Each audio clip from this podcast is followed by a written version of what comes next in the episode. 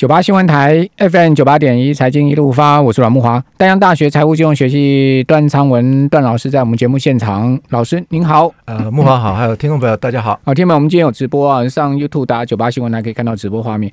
那今年一档最具争议性的 ETF 啊，就是代号零零六七二 L 的呃元大原油正二了哈。这一档这个 ETF 啊，这闹出了轩然大波啊。到这个今天呢，这个风暴都还没结束哈，哇，这呃，听到没有？您知道这档 ETF 大概是二零一六年年底那时候啊，在第四季挂牌的啊，它的这个挂牌之后最高的价位哈，曾经一度来到三三点三八，好，是三三将近三四块了哈，可以这样算了哈。那大概差不多是在这个二零一八年的第四季的时候就涨到这个位置哈。那之后呢，这档这个。呃，正二的原油 ETF 呢，就一路的往下掉啊。那今年呢，最低的时候先掉到这个剩下零点六七元。好，那现在目前今天的交易价格收盘零点七七元啊。哇，这个真的是亏的非常惨哦。所以很多投资人呢，呃，惨亏之下去组成自救会，哦，向金管会、向元大投信抗议，这到底怎么一回事啊？这档 ETF 啊，为什么会是这样子一个结局啊？哦，已经在昨天申请要下市了哈，就是说要摘牌了。好，那什么时候摘牌呢？大概十一月就要摘牌。可是今天还有这个三万多张的成交张数，哎，这也很怪啊。那这档呃 ETF 到底发生了什么状况？哈，来龙去脉。好，我们赶快来请教段老师，请段老师来帮我们讲清楚了，让大家知道说。也顺便告诉大家，这种所谓杠反的 ETF 到底应该怎么操作，心态也要对哈，操作策略也要对。好，那那个段老师，这档 ETF 到底怎么回事呢？诶，这档 ETF 的话，因为它是两倍的哈，对，那可能有很多人把它当做是股票在买哈。那它是两倍的，问题是它是挂在期啊挂在证交所里面的期货 ETF 啊。嗯，所以它的标的物啊，原则上就是去买啊期货哈，原油就是原原油期货。但是大家可能认为说 ETF 是追原油哈，原油一直在涨，已经涨回来了，为什么我的 ETF 还是躺在个位数哈？那大家想想看啊，如果说你一百块钱跌到五十块钱，这个跌幅的话是五十 percent，但是你五十块钱要涨回来一百块钱，你的涨幅要百分之百。嗯，哦，所以。这个例子就告诉我们说，假设这个原油本来是四十块钱，那么它涨，哎，涨势啊，是因为它的 base 非常大。但是问题是，它如果跌到一块钱，你要涨到四十块钱，你要让它 原油要涨到几倍啊？哦，所以这个倍数关系的话，大家也要理清楚。另外一件事情就是，大家以为说它的追踪啊是追永远的，但是这一档的 ETF 它是追一天而已。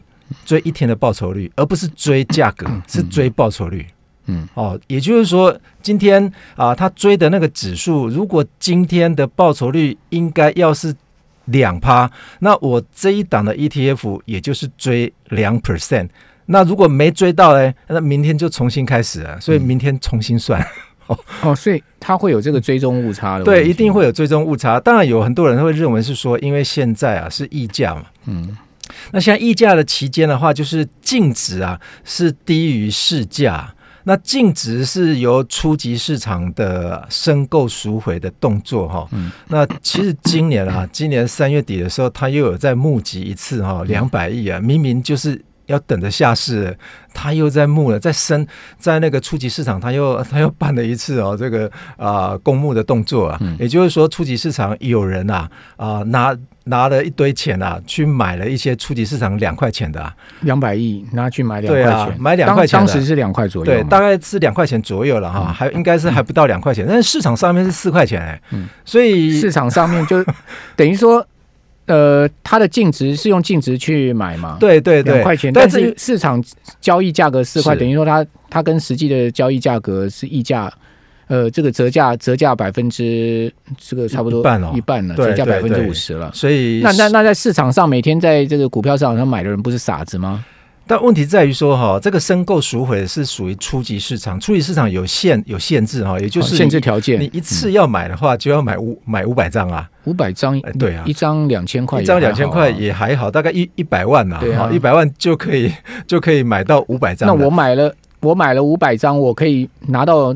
股票之后转手就在这个市场抛售啊。，对，那我是不是就赚中间赚那个两块的价差吗？对啊，所以今年啊，四月九号这一啊、这一这一档的啊那个募集两百亿的资金啊，一放出来的时候，大家去查一下哈、四月九号当天啊，这一档原油价格啊，那跌的非常惨，大概跌大概跌七趴左右。为什么？因为它的筹码都放出来了，大家都要赚赚当天呐、啊。就赶快去 赶快赶快去赶快抛了，卖掉啊！对赶快所以初级市场的这些投资人的话，基本上哈、呃，以往的经验大致上都是大户啊。嗯，为什么？因为要五百张，大家听到五百张的话，要怎么买？要怎么买下去？但大家都没有想到说，呃，这一档的价格啊，净值是两块钱而已。嗯嗯哦，所以呃，他之前三月份就原本就应该要下市了哈、嗯但问题在于说啊、这个又把它延了半年哈、所以有很多人讲说这个歹戏拖棚啊，拖了半年啊。呃，仍旧要下市啊，所以这些投资人啊，呃，据九月三十号集保中心的资料显示啊，哈，也就是说，呃，集保中心是每个礼拜五会统计一次哈。嗯那我看到九月三十号，也就是上一周礼拜五的哈，截至目前为止，九月三十号大概还有四点二万的股民啊，散户哎、嗯嗯，散户是持有这一档哎、就套在里面了，对，套在里面，所以他不得不去，剩下零点几元，我卖也没多少钱，我就跟他拼了就对了，是这样。所以他不得不去啊、这个所谓的主这个自救会，是不是要把这一档这个啊、这个 ETF 永久保留下来？但问题在于说，有人去评估的结果，也就是说，如果说要涨回到原来的价位的话，嗯哈、哦，那个原油要涨到三百多块，不可能、啊，不可能啊！所以，所以怎么有怎么有可能涨回来？要涨回两块，这个达到两块不下市的这种呃净值，呃，这个这个这个都都不不都不容易了，都很不容易哈、但是呃，它总共啊、一开始上市以来哈、嗯大概募集了八百亿左右。八百亿都800亿那八百亿都去哪了呢？那八百亿的话，目前我看到啊，也就是说，今天我看到元大这一档基金净资产价值是二十五点二五亿，等于七百多亿消失了。对，就是呃。蒸发掉了，不晓得跑哪去了。但问题在于说，问这一档金融市场，金融市场不可能钱会不见啊！有是啊这个有赔了七百多亿，就代表也有人赚走七百多亿，是这样意思吗？呃，应该是应该是这个样子。问题在于说，他去买的是期货市场的商品哈。对，它中间还是有一些价差的问题。但问题是，之前好像我记得我们都有讨论过，也就是说这一类型的 ETF，它如果去买衍生性金融商品，尤其是期货的话，它期货到期它一定要换约，因为期货它的商品特性的话，它绝对有到期日。嗯嗯。那 ETF 没到期日，嗯，所以他去买了期货商品，他势必到期的时候一定要去换约，换约就有成本了，对，所以他会越买越贵，越买越贵。嗯嗯。所以虽然这一档啊，在四月份之前啊，它的公告上面都写说他去买了啊 WTI，也就是 NEMEX WTI 的这个氢原油 CL 这个代码近近期的哦，但是我看他的公告上面哈、哦，呃，这个在四月份开始啊，他把近月份把它换成远月份。嗯，那大家想到说，如果说四月份以后换远月份，远月份它的理由在于说，因为近月份的波动比较大，哦，元月份的波动题比较小，元月份的油价更贵啊，对，所以它现在油，价是正价差啊，所以它越换啊越贵啊，对啊。所以大家看到说它啊，而且越远越越贵哦。对因为它现在呈现这个近近远月是呈现一个空头的正价差趋势啊。所以大家如果说呃，你去看它的公告上面呢，元大、哦、在四月二十三号晚上就公就公告说，它这一档啊，从近月份把它改成用元月份的。嗯，那我看元月份的最近的价格都是高于近月份的、它的价格绝就是正价差嘛。，对，那如果这样换法的话，哈，那又牵扯到说啊，这个 CME 啊，芝加哥交易所的话啊，最近把原有的保证金啊，那个量啊。金额啊提高，嗯所以原本这一档是两倍的，应该可以追到两倍的。结果他自己贴公告啊，也就是说元大这一档啊，他自己在公在投信公司里面说，目前杠杆倍数最高最高只能到一点四七倍啊，而不是两倍啊。嗯，所以一点四七倍，那再来看，鸡汤变清水。对而而且啊，他追的啊，他追的这这一些啊，原始设计是两倍的铺险，对。也，就是说百分之两百啊。嗯，但他贴公告出来，铺险部位才达到百分之一百二十一啊，那很显然的，大概有八，大概有八十 percent 的那个部位，它还没有去敲敲进这些部位哈，所以要拿要达到两倍，我觉得不大可能了啊。我自己把它的市价哈，跟那个它的一些啊，就是 CL，也就是 WTI 这一档的价格哈，把它画一个啊，这个报酬率在今年以来报酬率的图形的话哈，那原则上我们看到这这个图形的话是，诶追的非常不够像啊，我们给 木华看一下，嗯嗯，哦，红色的是这个 WTI 的这个啊这个近月份。的报酬率，每天的报酬率，因为他追的是每天的，而不是追两天或者是一周的。那黑色的话是啊，这一档也就是要下市的这六七二，哎，对对，六六七二，对，它的它的波动很大，对，波动非常大，搞不好波动都比那个啊 C L 啊，也就是 W T I 原有的那个还大，所以我觉得他这样做换月的动作的话，当然造成他的那个净值啊。会越来越低啊！而且他每一次换约，除了价差以外，还有其他的这个换约成本呢。对对对，对不对？他他你你下一口单就有一口单的成本。对，而且呃，远月份的啊，它交易量啊，流动性啊，通常都会比较低啊。嗯哦，但是它他哈在公告上面哈，他把近月份的哈九千三百三十五口啊，换成十二月份的三千零六十六口啊，所以。简直就是用啊用酒去换三回来啊，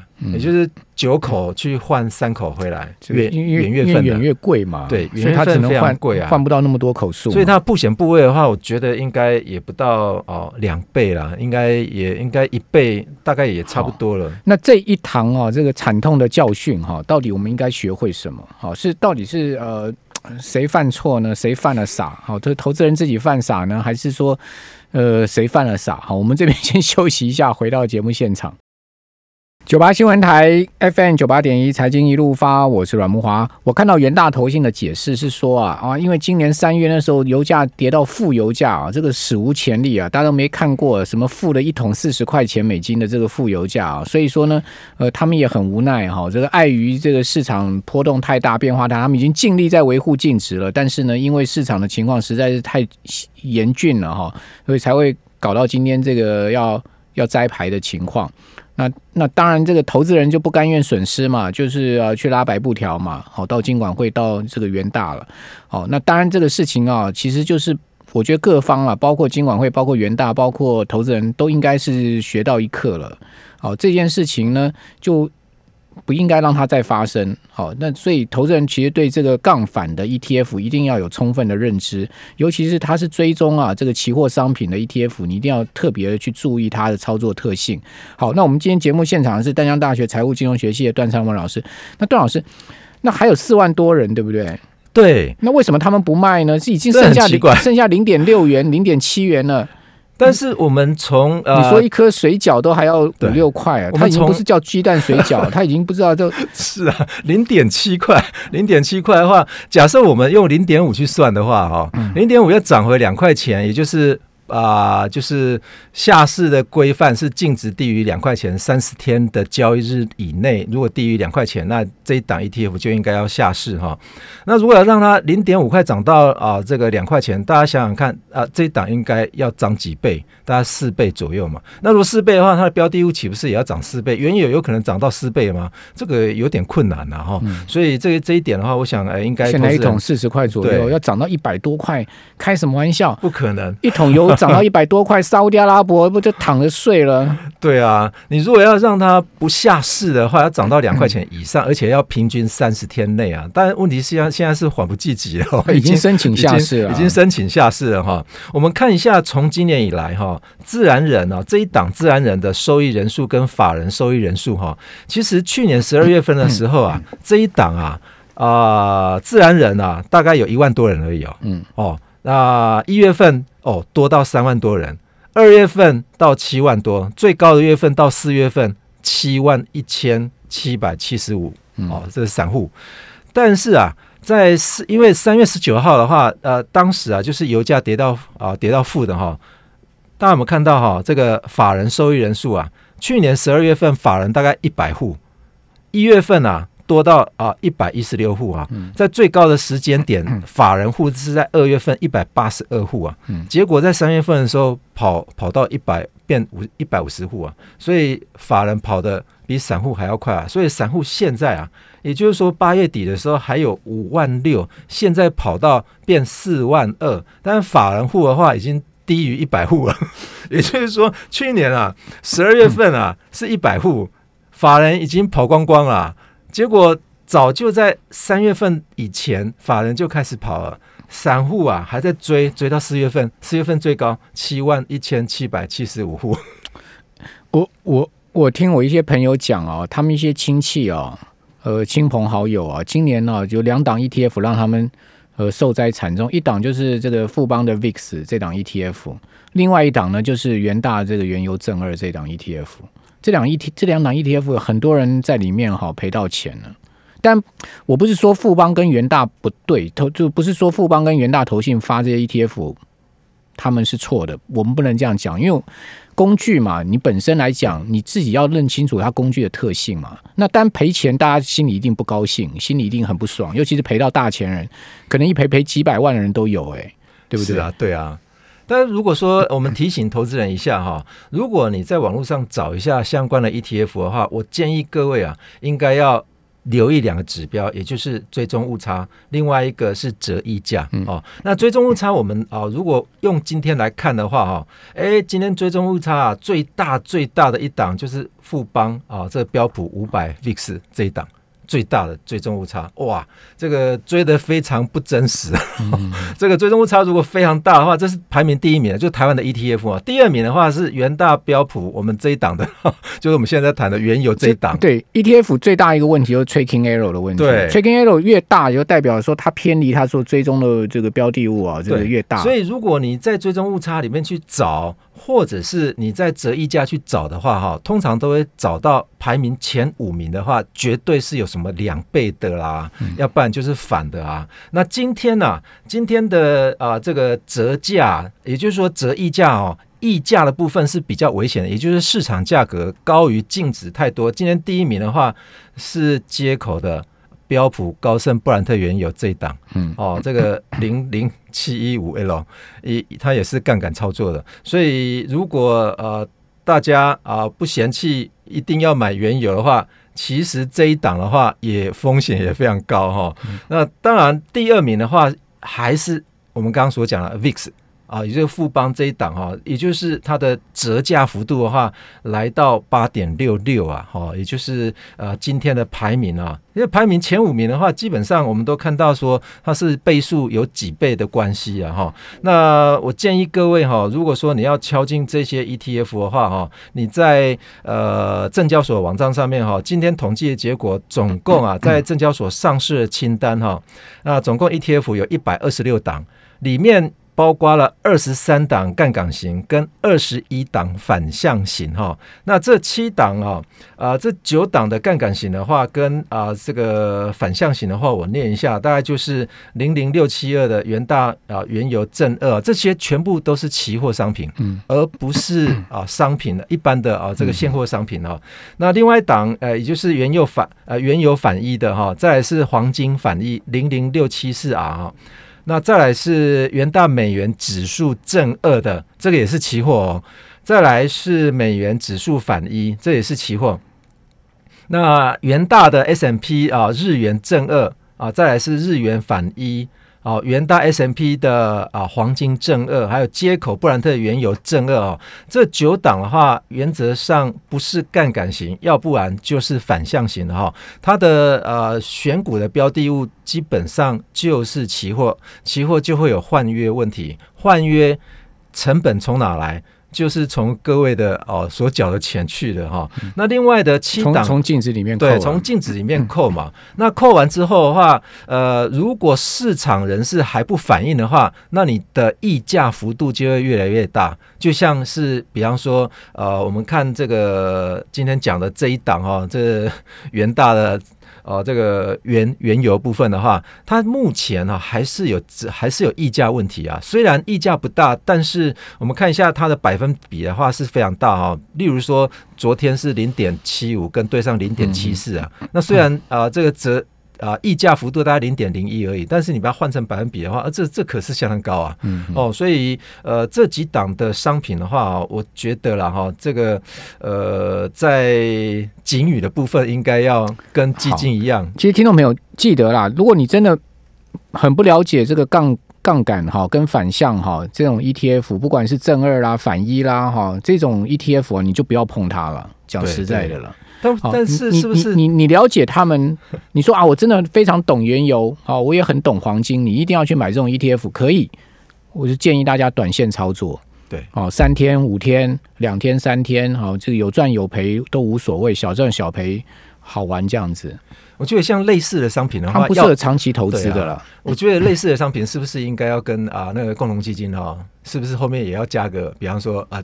该商品怎么样？怎么样子？哦，你要就是用挂号的方式。问题啊，段老师，你要买 ETF，你都要先签那个风险书。对啊，对啊，对不对？对，营业员都会叫你签呐。但问题是，不然你还买不了，你不能下单呢。但问题是，他已经挂号，还他已经在所谓的证交所里面哈，被分类为 ETF 的期货商品的话，我建议是不是呃，应该要改挂在期交所，可能敏感度会比较比较大一些些。好，最重要的还是就是。